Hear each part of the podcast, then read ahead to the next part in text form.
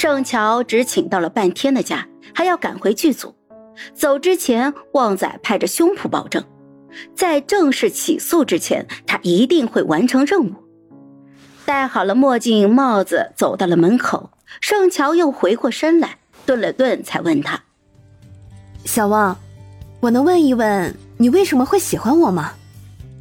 毕竟我好像没什么优点啊。”谁说的？人云亦云，都是一群随波逐流的俗人。小乔姐姐，你应该已经记不得我了。去年我们在创业路的星巴克里见过的。当时我刚踢完球，渴得要命，去店里买新冰乐，结果没带钱和手机，我就说不要了。没想到你当时就排在我后面，跟店员说你帮我付了。哼，虽然你当时戴着口罩，但那段时间我刚好看你的剧，一下子就认出你了。你还对我笑了一下，我当时就想啊。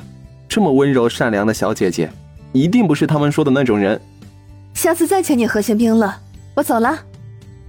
姐姐拜拜，路上小心。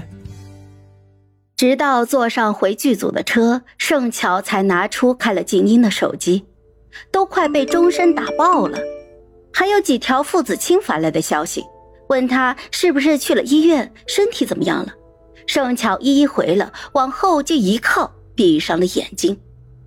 不知道为什么，他心里有一些难过。他不知道他在难过些什么。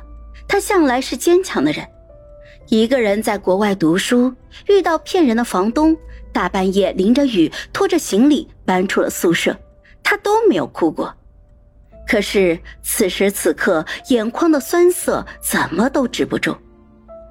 他紧紧的闭上了眼，眼泪还是从眼角流了下来。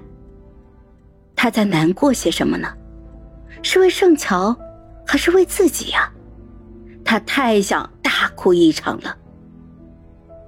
快到傍晚的时候，盛乔才赶回了片场。他还有夜戏，全剧组的人都等着，没时间让他哭。傅子清被营销号折腾了一天，也没有什么精神，总是欢声笑语的剧组显得死气沉沉的。拍完今天最后一场戏，就各自收工回房休息了。盛乔刚洗完澡，就有人来敲门。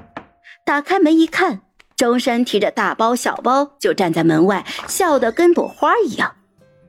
当当当当，夜宵时间到。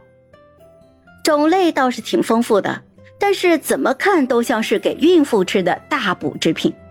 盛乔甚至在鸡汤里还发现了人参。钟山忧心忡忡地说：“乔乔，身体上的病痛我也帮不上忙，只能把我家地里种的人参给你吃。来，多吃点，不够还有。”盛乔这才知道，原来钟山家里是种人参的。他喝了一口鸡汤，啊，不错不错，把傅子清也叫来补补。